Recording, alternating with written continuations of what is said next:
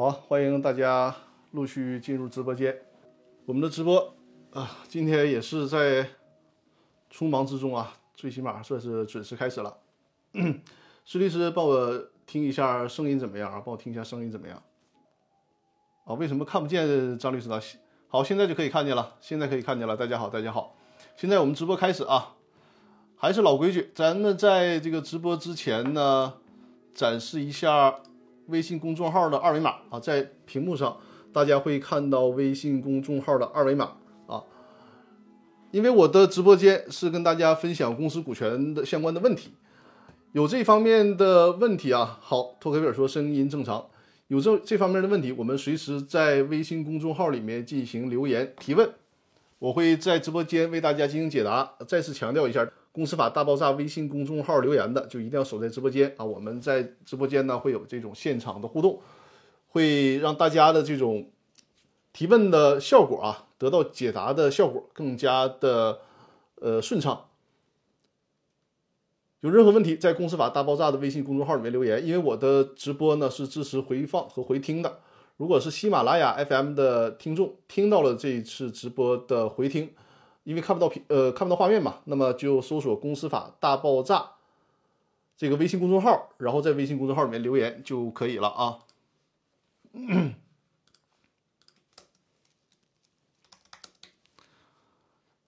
今天在后台已经有四位朋友在直播之前已经留言提问了，先回答这些朋友的问题啊。稍等一下。好，那咱们就正式开始啊，进入今天的直播环节。第一个问题啊，第一位朋友的问题是蓝雨沉默有没有在直播间？在的话告诉我一声。这位朋友的问题呢是这样的啊，公司在二零二零年裁员。与解除劳动合同人员签署了离职结算的协议，协议中明确欠薪金额及偿还时间，偿还时间也就是二零二零年的十二月三十一号。到期之后，公司仍然无力偿还，于是呢，与部分达成一致的员工签署了分期偿还的协议，现在只履行了第一期，后续就再也没法履行了。目前呢，一部分员工想申请公司破产，问就是具体的问题是：第一，员工是否可以联合申请公司破产？第二，员工的请求法院是不是会支持？第三，员工申请公司破产需要提供哪些材料？这也是我们今天直播的第一个主题啊，就是我们今天直播包括直播预告当中的一个主题，就是。公司欠薪的话，那么被欠薪的员工能不能申请公司破产？先说答案是可以的，是可以申请公司破产的。像留言的这位朋友蓝雨沉默啊，你提到的这个问题，因为你第一个问题是员工是不是能联合起来申请公司破产？实际上呢，这个事儿不用员工去联合，哪怕是单个员工，只要是公司资不抵债了。也是可以具备申请公司破产条件的啊，就不用非得是大家联合起来去申请破产。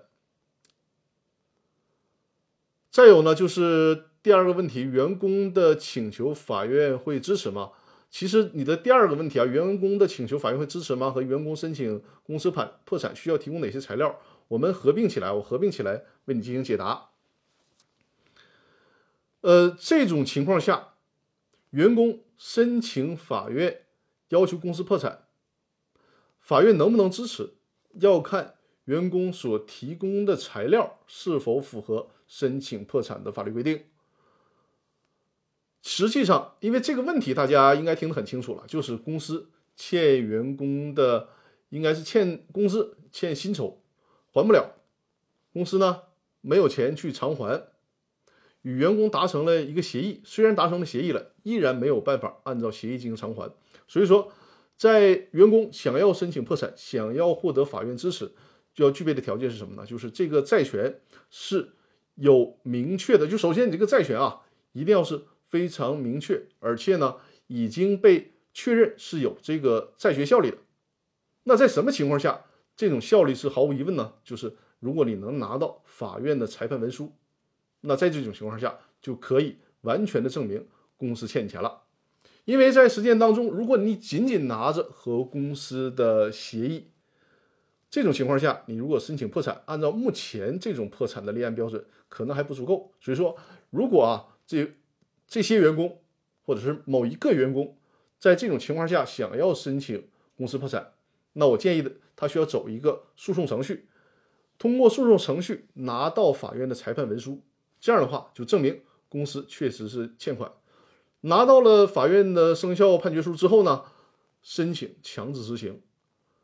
到了强制执行阶段，公司依然无法偿还员工的所欠员工的这个薪水，那么这个时候实际上就具备了破产条件，因为你的这个时候啊，这个员工就相当于债权人，债权人申请破产，实际上主要只要符合一个主要的标准，就是资不抵债就可以了。那你已经拿到了生效的法律裁判文书，同时呢，经过了法院的强制执行。依然无法执行到企业的这些财产，那显然就已经是处在公司资不抵债的阶段了，那么就符合了企业破产法法院受理破产的这个条件了。所以说，在这个步骤上，建议员工走一下诉讼途径，拿到法院的生效裁判文书，同时申请强制执行。在申请强制执行阶段，依然无法履行这个公司啊，依然无法履行判决，那么。甚至可以直接在执行程序由执行转破产啊，这个就是具备了申请破产的条件。所以说今天的主题是就是啊，这个公司欠，因为大家传统意义上啊，大家理解，呃，公司在什么情况下申请可以被申请破产呢？就是有这比如说外债、欠银行贷款啊，或者是欠大量的货款啊，这是大家传统中的观念。但实际上，公司欠薪也是什么？也是有这个。债务也是有公司债务，那欠薪员工呢，实际上就是公司的债权人。所以说，在从这个意义上说啊，员工作为债权人，那你公司还不起钱，当然就可以申请破产。依据企业破产法的规定啊，这是对蓝雨沉默问题的回复。顺便说一下啊，就是这个企业破产法，因为。扩展开说一下，本法当中呢规定就是相相对于啊，相对于比较优先清偿的，那就是企业破产法的第一百一十三条里面规定的啊，就是三呃，首先就是破产人所欠职工的工资，你看这第一个就提到了所欠职工的工资，还有医疗、伤残补助、抚恤费用所欠应该划入职工个人账户的基本养老的基本养老等等啊，就是与这个呃工资的，就是劳动。相关的这些费用，再有呢，第二项就是所欠的税款，之后才是普通的债权，就是没有担保的债权，之后才是没有担担保的债权啊。这个是对，嗯，这个是对蓝雨沉默问题的回复。我看好像是这位朋友没有在直播间啊，还是那句话啊，如果大家留言提问了，就一定要守在直播间，这样的话呢，会对解答大家的问题。我们会有一个互动，喝点水。好，这是第一个问题啊。今天是这样啊，大家如果在我直播的过程当中有任何问题，随时在我的微信公众号里面留言提问。当然，如果问题比较简短，也可以直接在直播间进行留言提问。今天呢，目前来看，微信公众号后台有四个提问。解答完这四个问题之后，如果没有更多的问题，咱们今天什么原则呢？就是如果解答完问题，大家还没有其他更多的问题，有可能我们就提呃这个提前结结束直播。为什么呢？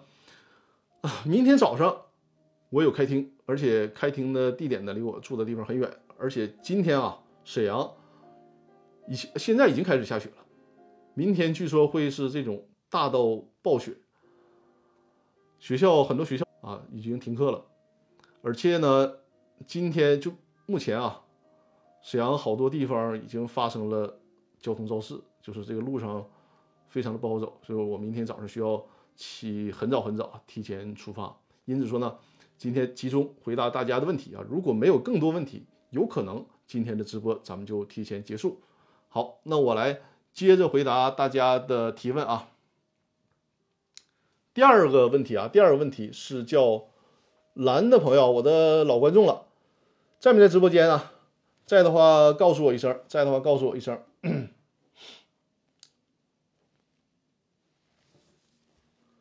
蓝的问题是，原话是哇，这期的内容正合我意。哈哈，好的好的。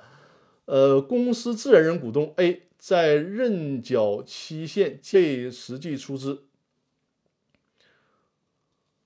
呃，就是说 A 股东出资期限已经届满了，但是呢，没有履行实缴出资的义务。在认缴期限届满后，A 在债务呃在有债务的情况下，将该股份转让给了 B。实际上，呢，应该是指在公司有债务的情况下，对吧？将股份转让给了 B，但是呢，没有办理工商变更登记。A 的债权人 C 查封了。A 的股权，呃，更准确的说法应该是冻结了 A 的股权。请问 C 还能主张 A 的股权分红款，或者申请法院司法拍卖 A 的股权吗？如果都不能，除了执行，还有什么方法能追究 A 的股权及红利？呃，蓝在直播间，哎呀，太好了，太好了啊！我们就是直播事先在微信公众号里面留言的朋友啊，守在直播间。提出表扬啊！实际上这个问题再给大家简要的解读一下，就是说这个 A 股东 A 呢，已经到了出实缴出资的期限了，但是在没有实缴的情况下，就把股权转让给了别人。但是这个转让呢，还只是大，就是这两个人私下转让，并没有在工商行政管理部门办理变更登记。那现在，因为这个 A 股东个人，对吧？蓝 A 股东个人欠款。啊，蓝说 A 股东有债务的情况下转让了股权啊，那就是刚你看这个就是在在线的好处啊，不是 A 股不是这个公司欠款，而是呢 A 股东自己有欠款，自己背负着欠款，在这种情况下还把自己的股权转让出转让出去了，但是没有办理工商的变更登记，但因为 A 对外欠的款了嘛，人家债权人找上门来了，就把 A 的股权在这家公司的股权给冻结了，在这种情况下。问能不能执行拍卖 A 的股权，并且呢，主张要公司给 A 的分红，这个啊是可以的，没有问题。尤其是什么呀？就是分红那个，我们稍后稍后说。咱们先说能不能冻结 A 的股权，因为 A 无论他这个股权啊有没有实缴，这种私下转让没有办理工商登记，这个呢是没有公示效力和对抗效力的。所以说，人家债权人经过法院查询，发现，哎，你这个 A 名下是有资产的，这个资产就是在某个公司的股权，那我去冻结你的股权，这个是没有问题的。就算这个交易是真实的啊，就是就算这个交易是真实的，但是因为你们没有办理工商登记，那么冻结你这个股权是没有问题的。既然冻结没有问题，那下一步的执行拍卖也就是没有问题的。这个是对股权。就是没有办理工商登记，能不能冻结问题的回复啊？还有这个问题里面有个细节，就是分红的问题。这个分红是这样：如果是在强制执行之前，公司就已经把分红给到 A 股东了，A 股东也把钱已经拿走了，在这种情况下，你没有办法去再追回来了啊。但是什么情况下呢？比如说，这个公司形成了一个股东会决议，公司已经形成了股东会决议，说我们。今年要分红，如果大家按照比例分红，应该分给 A，比如说应该应该分分给 A 五十万，五十万的分红，但这个钱还没有给，在这种情况下，债权人是有权利来索要这个分红的。为什么呢？实际上，一旦公司做出了分红的决议，那么就相当于这个这家公司欠股东的钱。那既然是这种关系，那么作为 A 股东的债权人就可以申请代位权，直接向公司来主张权利。就是你这公司，你本来这个钱你是因为你都公司已经决定分红了嘛，你这个决定上说应该分给 A 股东五十万，行了，你这个钱你别给 A 股东了，你直接给到我债权人，因为这个这个这个股东他还欠着我八十万呢，是不是？你这分这五十万，我得我就得着了，这是可以的，没有问题啊。所以说，在这种情况下，通常可以要求法院向 A 公向这家公司来发出协助执行的通知，直接把钱拿过来啊。这是这种情况。另外一种情况是什么呢？就是假如说这家公司盈利状况不错。但是呢，没有分红的决议，就是都没有决定分红。这个时候，你债权人说：“哎，你这个 A 股东欠我钱，对吧？你公司还你你所投资的这家公司钱还这么多，你得给我分红，分红还我钱，这个是不行的啊。就是说，在公司没有决定分红之前，无论是股东还是任何人，没有权利去越俎代庖的说，我形成我代表啊股东，我作为债权人代表股东要求公司分红，这是不行的。”扩展开点说啊，就是在公司虽然有盈利的情况下，符合分红条件，那么作为小股东，你说我要求强制公司分红，这个都得不到支持，这个都得不到支持啊。所以说，你作为债权人就更没有这种权利了。这一点就是我们扩展开说一下，怎么能决定公司分不分红呢？就除非事先有特别约定，否则的话就是过半数嘛。这个所持表决权过半数会进行决议，分不分红，分多少红。公司法的立法原则就是公司尊重公司的意思自治，因此呢，你这个公司你都没有决议去分红，法院也不便于去强制要求公司分红啊，因为公司分红与否，就是这个公司不给股东分红，可能对股东的长远利益更有利，所以说呢，出于公司的意思自治。即便是法院也没有权利去强制公司分红，但是如果你公司已经形成了分红决议，这个事儿就确定下来了啊，这个就是有强制性的。嗯，这是对蓝问题的提问。呃，感谢 master 分享了我的直播间啊，欢迎大家把我的直播多多分享出去啊，分享给身边有这方面需要的朋友啊，包括分享到这个。微信的朋友圈啊，微信群啊，或者是新浪微博等等，欢迎大家把我的直播分享给身边有需要的朋友啊。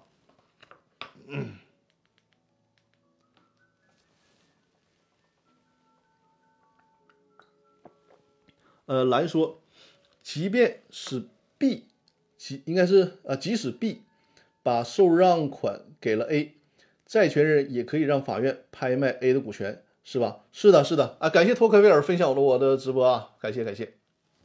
是的，就就是无论他们之间这个钱是怎么交易的，给没给钱或者给了给了多少钱啊，都可以，因为你没有办理工商登记嘛，所以说对外没有一个公示效力，因此呢，对外对于这个股权的冻结都是可以的，都是有效的。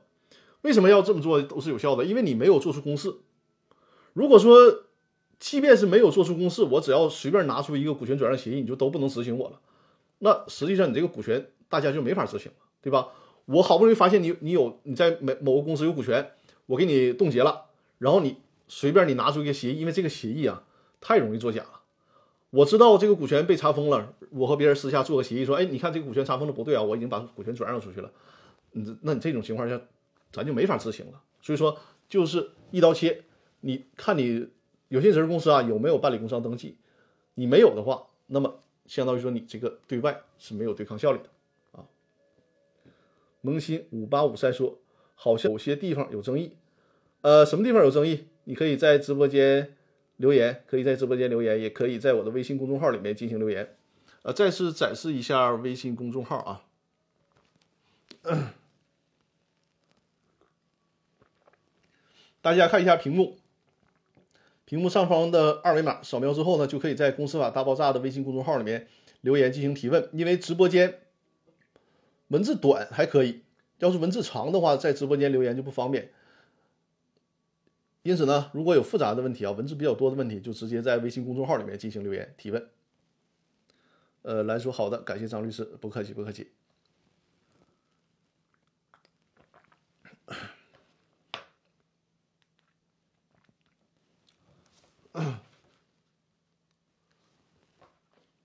好，咱们准备下一个问题。我看看在公众号后台是不是还有新的留言啊？嗯。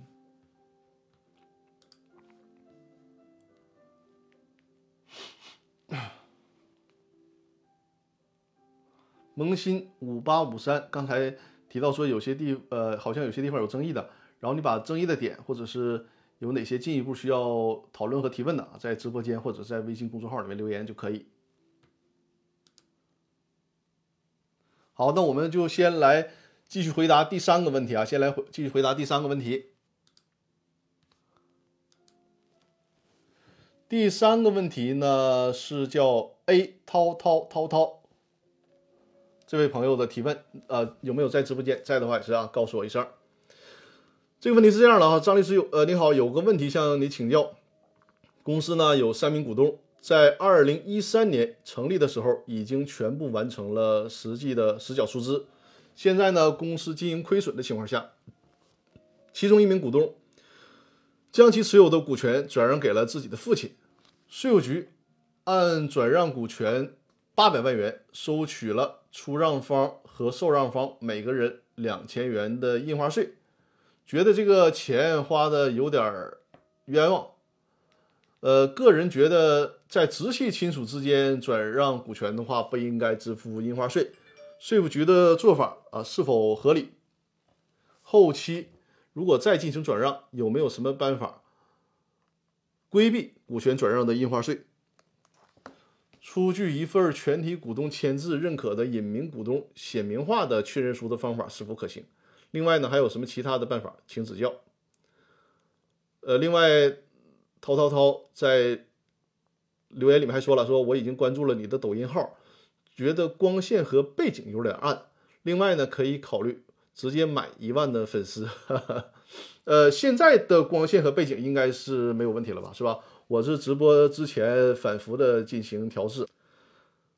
咱先说抖音号的事儿啊，正好这里面说一下，我的抖音号呢，现在在持续的发短视频的内容，也是啊。如果大家包括在直播间的朋友们，可以关注我的，一个是抖音，一个是小红书，都是搜索张公园律师，关注我的这个账号啊，这个也是对我的一个支持。希望我的账号呢早一点超过粉丝一万人，这样的话他会有一个专业的认证。这里面涛涛涛说想买呃推荐我买一万粉丝，这个不是我做事不是我做事的风格啊，不是我做事的风格。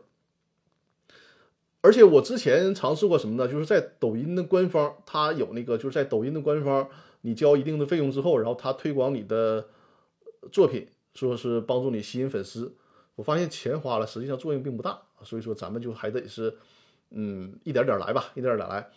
包括喜马拉雅 FM 的朋友，喜马拉雅 FM 的朋友，如果是你收听这个直播回听的时候，那么也是可以帮我动动手，在抖音以及小红书上搜索张公元律师，关注我的这个账号啊，然后让我早一点达到一万粉丝。好，呃，这个是说点闲话。那回到涛涛涛的问题啊，就是这个印花税啊，因为目前我们。国家实施的是那个印花税的暂行条例，但印花税呢已经立法了，已经立法了，在明年的七月一号开始正式的实施印花税法。所以说，你在这里面说交这个印花税，觉得有点交的冤枉，因为是直系亲属之间嘛。但没有办法，有法律的规定呢，咱们就得是遵循法律的规定，而且是咱们在直播间也没有办法去说你。让你不交印花税啊，或者是逃避印花税，这是不可以的。我们所谓的节税都需要是在合理合法的范围之内，在合理合法的范围之内。当然了，你提到的这个直系亲属之间、父子之间转让这个钱呢，你花的心疼，这个是可以理解的。你提到的隐名股东的问题，因为是隐名股东，股权代持的关系，它并不涉及到股权的交易。那在这种情况下，那因为你没有。正式的股权交易可能是就暂时不用交这个印花税，但如果你想进行股权代持，我之前也说过啊，股权代持呢，它是有一些无法回避的法律风险的，包括一些道德风险啊，包括代持人和被代持人之间的就各自的面临的风险。如果是父子的话，这种直系亲属关系这样的风险相对来讲啊，相对来讲会低一些。当然，你这个问题里面提到一个很重要的一点，就是如果是股权代持，想要隐名股东在任何都有机会，随时想要恢复自己的股东身份就可以恢复的话，肯定是需要就是现有的所有实际股东签字确认，承认你是隐名股东，并且同意你在任何条件下，大家无条件的同意你恢复股东身份，需要有这样的签字确认。当然了，还要有一份比较完备的股权代持协议。因为是父子之间，那么相应的道德风险会少一些，但也不是说完全的零风险。你比如说这个显名股东，这个儿子吧，儿子这一方，他可能是自己有债务，那一旦被法院冻结，那对于实际股东父亲这一方，实际上也是一个损失啊。这个问题啊，就跟我们第前面那个蓝的问题。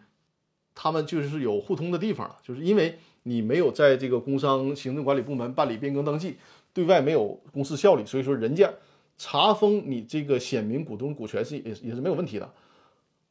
就像刚才在上一个问题我提到的，如果说你可以拿也就股权代持来说事儿，从而拒绝法院的查封的话，那也是这个股权就没法查封，对吧？我法院查封一个股权，你就拿出一个代持协议，这个代持协议什么时候起草的，咱也不知道，对不对？有可能你看到我查封之后你起草的呢。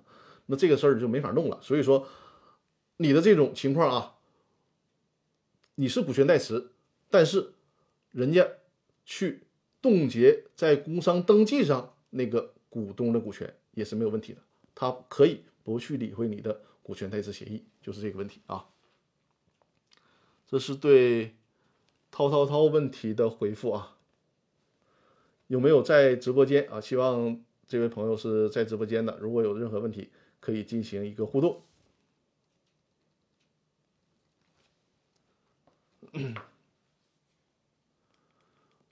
呃，刚才的我看有位萌新的朋友哈，我看你有没有进一步的问题讨论？可以在直播间留言，或者是在微信公众号里面留言啊。我看看微信公众号的后台有没有新的提问。嗯，有一个。啊，托克维尔，我看到你的问题了。托克维尔是每次都是在直播的时候进行提问是吧？你也可以，如果有问题，也可以在我直播之前就进行留言，也没问题啊，也是可以的。呃，那就是你需要稍后一下，因为在你前面还有一位朋友，呃，这位朋友应该是在我上周直播的时候也提问过，应该也算是老观众了，应该叫艾里是吧？有没有在直播间？在的话告诉我一声。下面就是要回答艾丽的提问啊。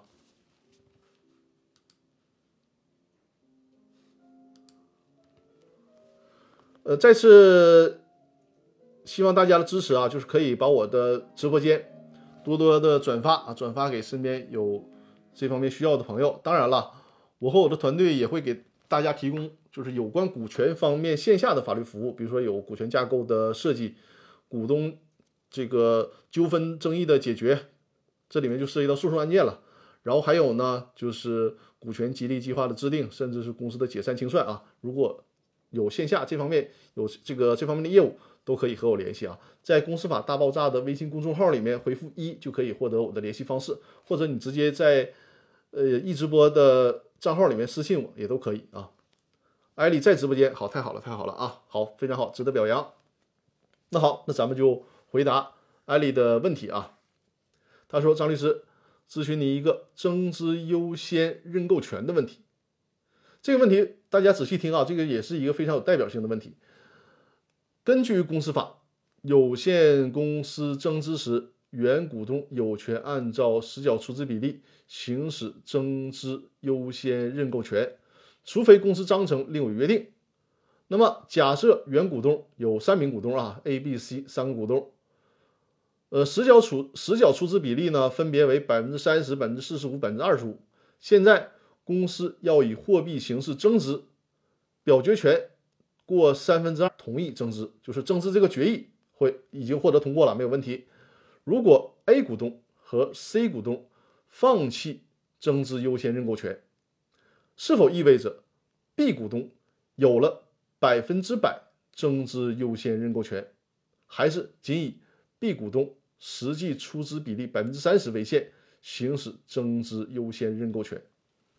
大家听懂这个意思了吧？非常有代表性的问题啊！这个问题提的非常好。我再给大家，为了便于大家理解啊，因为我的直播间主要是面向企业家朋友，就是非法律专业的朋友，因此说呢，我们尽可能把问题讲的浅显易懂。实际上就是什么呢？就是这三个股东关于增加注册资本的问题，三分之二表决没有问题了，通过了。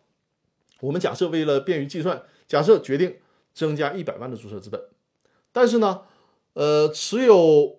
百分之三十和百分之二十五那两个股东都不去认缴，就都不去认领啊。咱说说白话，就都不去认领，应该他们可以认领的那一部分。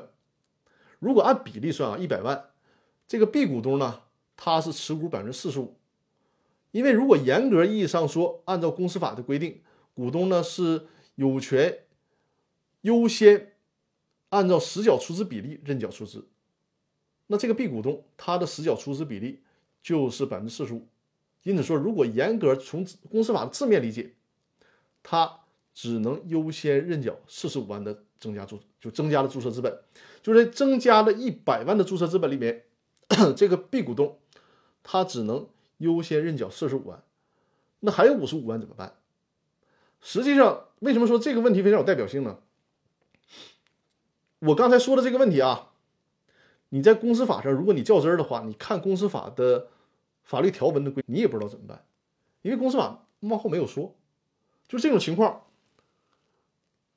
这个实缴的出资的股东不是说大家这三个实缴出资股东都去认优先认缴，就只有一个人他想认缴，那他四十五万肯定是没问题了，那剩下的五十五万应该怎么处理？那在实践当中。如果是啊，公司三个股东，而且呢，增加注册资本也还是这三个股东，啊，也还是这三个股东。这个是从实践的角度，因为这个呢是结合对于公司法的理解，再加上我这边这些年来处理过的业务，从实践的角度出发，为大家解答这个问题啊。如果这个事儿你只看公司法的条文，甚至于司法解释，你没有办法找到准确的答案。那么从实务当中，如果说啊，这三个股东。这次增加注册资本，没有其他任何的第三方来参与这个事儿，还是这三个股东啊。那么，另外两个股东他不去认缴新增加的注册资本，那通常这一百万就是所有的这个增加的注册资本就都由 B 股东，因为只有他来认缴嘛，都由他来全部认缴就可以了。因为这里边需要明确一个概念啊，就是实际上呢。它是两个步骤，两个权利。首先啊，决定是不是增加注册资本和增加多少的注册资本，这个呢是有持三分之二以上表决权股东通过，这是第一个权利，就是你只有持有的或者和联合持有的表决权超过三分之二，才能决定公司增不增加注册资本以及增加多少注注册资本这个事儿。那比如说，就像案例这个问题里提到的，已经决定了增加注册资本。而且呢，增加一百万，那这个事儿就定下来了，这是第一步完成了。那第二步就是谁来认缴增加的注册资本？那这是第二层的法律关系。实际上他们两个并不是一回事啊，实际上并不一并不是一回事。但在实际操作当中，通常是放在一起处理的。啊，我是为了让大家便于理解这里面的法理，给大家就是按步拆解开。那第一个就是。增加注册资本归增加注册资本，认缴出资归认缴出资，它适用的法律是不一样的。那么认缴出资就是按照公司法的规定，实缴出资比例的优先认缴出资。那刚才我也提到了，就是在通常实践当中，如果增加注册资本，最简单的情况就是公司原来有三个股东，现在还是这三个股东，大家决定增资一百万。因为我刚才提到了，就是这两个法律关系通常它是会在。它是在一起一起进行的。你想想，从开会的逻辑上，我们三个人开会，然后呢，我们三个人决定增加注册资本一百万，但是呢，其中两个人他不想增加注册资本了。那当然，这一百万你既然能形成这个决议，当然你们就会默认说，哎，那你这一百万，其中一个股东，比如 B 股东，他有钱或者是他有这个需求，那他就都来认缴就完了，这个就不会出现问题啊。所以说，在实践当中会这样。但是这个问题还需要扩展开，就是实际的情况要比这个复杂。复杂在哪儿呢？比如说，增加注册资本的时候，往往遇到什么情况呢？就是原来三个股东，但是呢，想利用增加注册资本这个过程，吸纳新的股东，比如说有新的人才进来，或者呢有新的投资方进来。正是因为这样，比如说 A 和 C 两个股东，人家同意增加注册资本的目的是什么呢？他同意增加注册资本，但是呢，他不想拿这个钱，他想让后面更有实力的另外几个老板进来，然后来认缴这个钱，成为公司的股东，那就相当于公司需要增加股东了。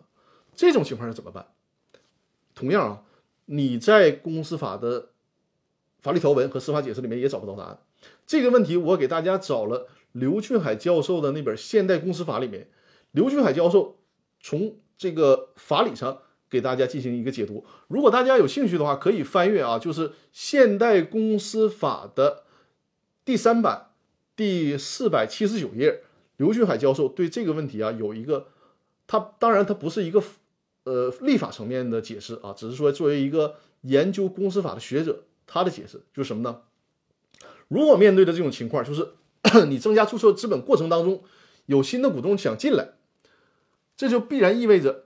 想进来的那个股东要与现在就是唯一那一个他同意认缴增资的那个股东有一个竞争关系。那么基于有限责任公司当中人和制，刘俊海教授认为啊，如果是就是这个货币出资，那么应该参照有限公司当中的优先购买权的问题。简单的说就是，比如说。呃，A、B、C 三个股东决定增加注册资本了。这个时候呢，出来一个第三方，隔壁老王。隔壁老王呢，想利用公司增加注册资本的这个机会，他来认缴这部分的增加注册资本，他来变成一个公司的新股东。但是呢，这个 B 股东他就看不上隔壁老王，觉得他人品不行，就不想让他进来，怎么办？那刘俊海教授的意见就是参照优先购买权，就是公司不增加了一百万吗？原则上 B。他只能认缴四十五万，但隔壁老王进来之后，隔壁老王说这五十五万啊，我来认缴，我出五十五万。那么股东 B 因为看不上隔壁老王，说你别拿这五十五万了，这钱我出啊，就是我除了拿自己的四十五万，我还拿另外的五十五万。那这就那在这种情况下，就优先让现有的股东 B 股东来认缴这部分增加的注册资本，就是这个意思啊。当然了，优先购买权，那比如说隔壁老王说，那行啊，你这五十五万，我用五百五十万来出啊，我溢价增资，那这个时候可能就面临着 B 股东他干不过隔壁老王的情况了。那在这种情况下，适用优先购买权是同等条件下，那既然这样，那就相当于什么呢？就相当于 A 和 C 自己不增加注册资本，让那种条件更优惠的，拿着更优惠条件的隔壁老王。利用增加注册资本的机会成为公司的新股东，这个问题可能是略显复杂一点啊，我不知道大家听懂没有？如果觉得我没有还没有说清楚的地方，或者是有没消化的地方啊，大家随时在直播间留言提问，或者是在微信公众号里面留言提问啊。艾丽，我刚才说的讲的这些，因为你一直在直播间啊，有什么没有理解的地方没有？呃，随时在直播间跟我进行互动啊。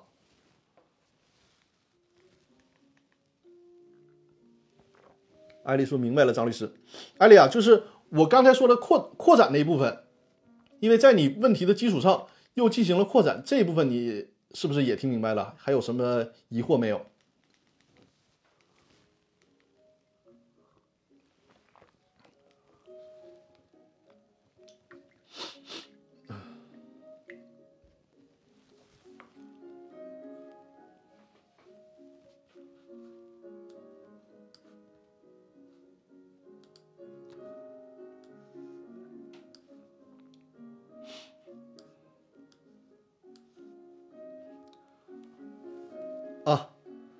艾丽就是说，就是要问扩展的部分，哈哈，那很好，就看来就是你在问题里面，就是你在你那个原本的问题里面，实际上是没有把这部分问出来的。看来我还是猜对了，就是猜对了你想进一步扩展的问题，对吧？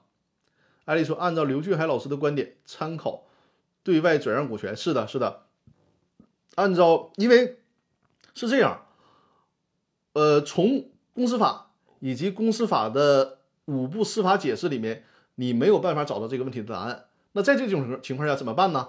就因为你需要寻找权威嘛，在没有立法者和这个司法解释方面的答案的情况下，那就需要再降一档，就是参考这些权威学者的解读。那我为你找到了这种解读的依据，就是刘俊海教授的一个解读。他会呃怎么讲？就是在没有立法和司法解释解读的情况下，那么学者的解读也可以对我们的观点起到一个。支撑或者是起到一个解惑的作用啊，希望能帮助到你。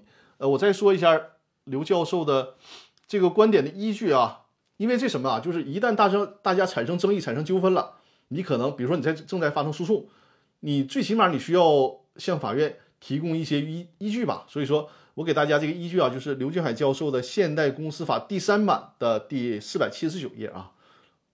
刘俊海教授《现代公司法》第三版的第四百七十九页。呃，萌新六五八二说，我之前准备法考的时候学的是吸引投资，呃，吸引投资优于人和性，和您的观点相反。不过您的观点说得通。呃，萌新萌新六五八二，因为有限责任公司当中啊，有限责任公司当中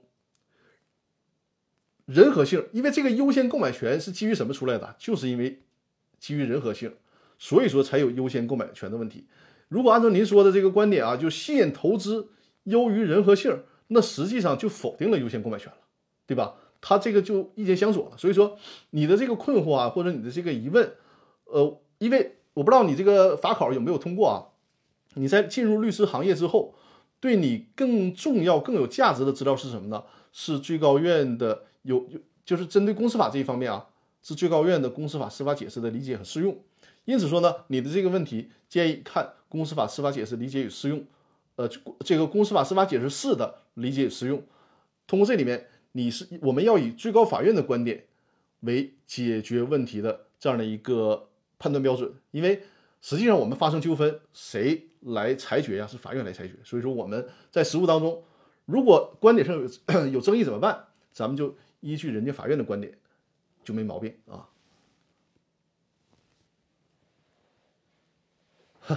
萌新六五八二说：“我同意您的观点，当时我也觉得说不通，通过了。好，呃，恭喜你啊！你是今年刚通过的法考吗？恭喜恭喜啊！好的，谢谢张律师，我理解了，不客气不客气。呃，希望在律师职业的道路上发展顺利。好，咱们来看托克维尔的问题啊，托克维尔的问题。呃，我来看一下，哈，不客气不客气。”呃，来看一下托克维尔的问题啊。托克维尔的问题呢是：A 公司通过章程约定以专利形式完成注册资本的实缴，实缴期限尚未到期，但目前两位股东已经完成了专利的评估并转让给公司的步骤。那么接下来是否还需要工商部门给予相关的认可手续，或者是通过股东大会的相关流程来确定章程是否需要确期完成实缴出资啊？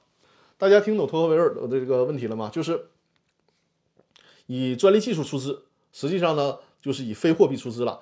以非货币出资，但是约从这个公司章程上约定的出资期限还没有到，在这种情况下，但实际上呢，现在就面临着两个股东需要提前履行出资义务了，因为评估报告也已经做完了，甚至于说都已经马上这个。专利技术要转让给公司了，那实际上就是什么？就是相当于提前履行出资义务。这种性质就相当于你比如说，你以货币出资五百万，约定二零三零年实缴，但你今年二零二一年你就把它给到公司了。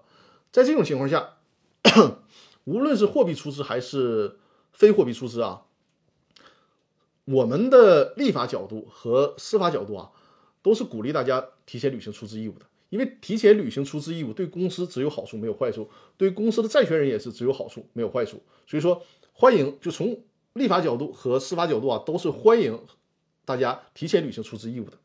那如果你提前履行出资的义务，你实际上不需要说你因为提前履行出资义务，你还需要修改公司章程，然后把这个出资提前期限提前，不用这么麻烦。通常情况下，我们完成实缴出资之后，首先在财务的角度有一个明确的记载，把这些权属啊该变办更的办理变更完毕。同时呢，在工商行政管理部门可以办理一个就是完成实缴出资的登记，那就更完备了啊，这就可以了。至于说你要不要修改公司章程，实际上呢可以不用修改。当然了，你说我就想修改，让它看上去像强迫症一样，看上去这个更更完备，那也可以，也没有问题啊。就是从程序的角度，章程上你可以不修改，你章程写着二零三零年，但你实际履行过程当中，你二零二一呃二零二一年就今年就已经完成实缴了，这也可以啊。当然，你为什么我说你最好去工商行政管理部门办理一个登记呢？如果能登记的话，最好进行登记，这样的话。有一个公示的效力，说，哎，告诉大家，我们股东已经提前完成了实缴出资的义务了，免得公司将来遇到纠纷的时候，然后呢，你们还得在线去举证啊，避免了这种繁琐，就是把这个公示的效率先给它完备。这是托克维尔问题的一个回复。呃，看一下还有没有新的问题啊。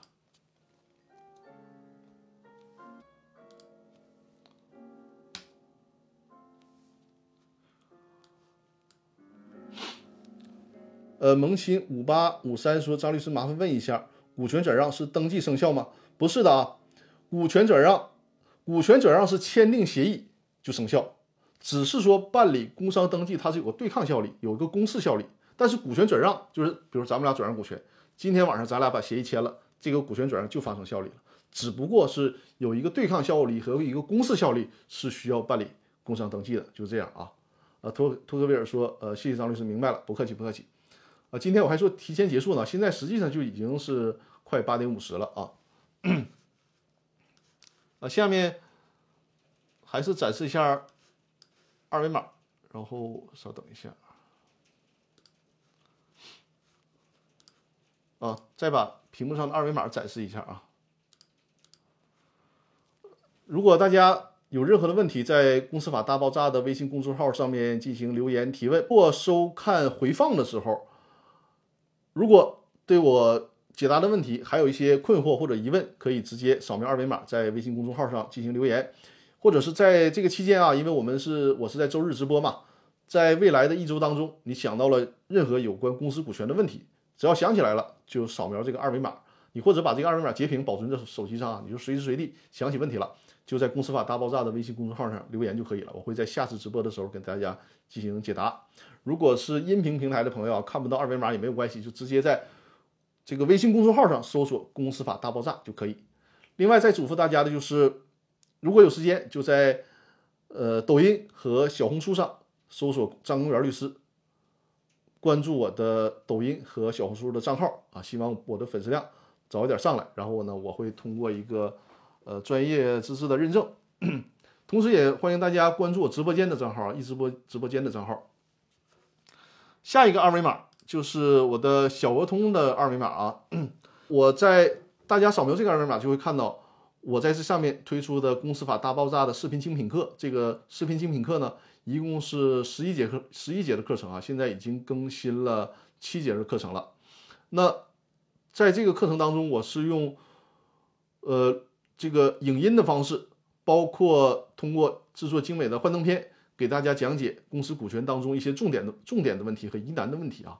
这套课程呢，目前售价是九十九元，因为这个课程还没有更新完毕，更新完毕之后会恢复到一百九十九元的定价。所以说，你现在如果提前购买就是九十九元，将来在恢复一百九十九的时候，也对你现在的购买不会不会有任何影响啊！就相当于说你提前以低呃比较低的价格购买了这个课程。另外呢，在这个小儿通的二维码扫描之后，你还会看到另外两个课程，一个是如何注销公司的课程。这是教大家如何很规范的规避风险的把公司注销掉。那这个课程已经更新完毕了啊，已经更新完毕了，大家可以直接购买。还有呢一套课程就是电子商务法的课程，电子商欢迎大家，如果对电子商务法，因为如果是做电商的，推荐大家来购买这套课程。下面的这个啊，下面的这个是一个单独的课程，可以扫描这个二维码，就是。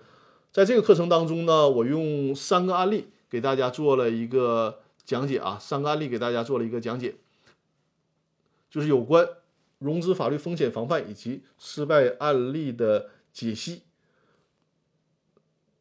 对，扫描这个二维码就会看到这个课程啊，也是通过视频的方式给大家进行讲解。好啊，以上呢就是对今天直播问题的一个解答。大家还没有还有没有什么问题啊？因为直播时间还有还有九分钟的时间，大家可以随时进行留言提问。我开播的时候提到啊，就是有可能今天会，如果大家没有更多问题，就早结束，明天早点出发。今天是沈阳二零二一年下的第一场雪。我们东北啊，最怕的是先下雨后下雪，因为现在天气很冷了嘛。现在就是这种情况。今天晚上五点多的时候呢，先开始下雨了。然后现在慢慢转成雪，路上有很多很多车辆肇事。实际上，每年都是，就第一场雪的时候是肇事率最高的时候。为啥呢？就是因为大家已经开了一个夏天都习惯了，就是已经可以说是失去了对这种自然的畏惧了，就觉得在平坦的路面上已经行驶习惯了。那刚一开始下雨，绝大多数人还是放松这个注意力的，就不觉得。这种路面湿滑会有多大的影响？结果就会产生问题。今天看朋友圈啊，看很多的微信群里面看了很多视频啊，就是多车连撞，很吓人。所以说明天尽可能的早点走，尽可能的早点走。爱丽丝，明天开庭顺利。好的，好的，谢谢，谢谢。祝我明天开庭顺利，路上呢也是平平安安。呃，萌新五八五三说感谢张律师，萌新。六八五二说：“谢谢张律师，明天又是胜诉的一天，哈哈。好，明天又是胜诉的一天，呃，也是希望开庭啊，我们行驶在路上一切顺利平安啊。我明天好多同事，我们团队的好多同事明天都有开庭，甚至还有去外地的开庭，大家都现在比较愁，呃，应该但应该还算可以吧，因为经过了这一个晚上，一个是除雪。”通常我们北方除雪的力度也是比较大的。再一个就是刚才还是我说的，为什么刚一下雪肇事的非常多呢？就是因为大家已经有十多个月就是行驶在这种平坦的路上，已经放松了警惕了。所以说，往往刚下雪的这个时候是肇事率最高的时候啊。这个也跟我们实际上所有的事儿一样，跟我们的法律风险防范也是很一样的。大家做在做投资的时候，就是一定一定要脑子里有这根弦儿，先把怎么防怎么防范风险这个事儿。怎么立规矩这个事儿，先想到，先做好。这就是为什么说大家设立公司的时候，先进行股权架构的设计，先进行股东协议和公司章程的设计。为啥这事儿这么重要？就是先把危险排除，然后才能在前进的路上快速的前行啊。托克维尔说：“张律师辛苦了，早点回去吧，路上开车慢点。”还好，现在还好，现在我是在自己家里直播，现在我是在自己家里的这个书房里进行直播。以前我是每次直播在单位。很晚了之后还需要开车回家，现在就还好，呃，在家里直播，而且我我这个家里的宽带啊是足够足够的快的一个宽带，应该比我单位的宽带还要快，就是为了直播能够比较方便一些。因为现在我是用单反相机来推流进行直播嘛，它可能对这个宽带宽的要求会更高一些。好，那大家还有什么问题吗？实际上呢，我是。因为我马上就要休假了，呃，我原定的休假时间呢是这个月的九号到二十二号，九号到二十二号。但大家也都知道，现在全国这个疫情又出现状况了，所以说呢，大概率的是应该初步去想。嗯，说呃，因此未来几周的直播还应该是照常进行的啊。呃，张律师说这个灯光现在搞得不认识了。呃，跟大家坦白一下啊，就除了灯光以外，其实我这个灯光我确实啊，我自己就啥都研究，我自己用各种灯呢，自己做了一个灯光的布景。但是今天在开播的时候呢，我媳妇儿也是给我化了一下妆。这个事儿哈，就是你不信邪不行。这个这个化妆这个事儿真的很邪门，就是你化和不化，它真不一样。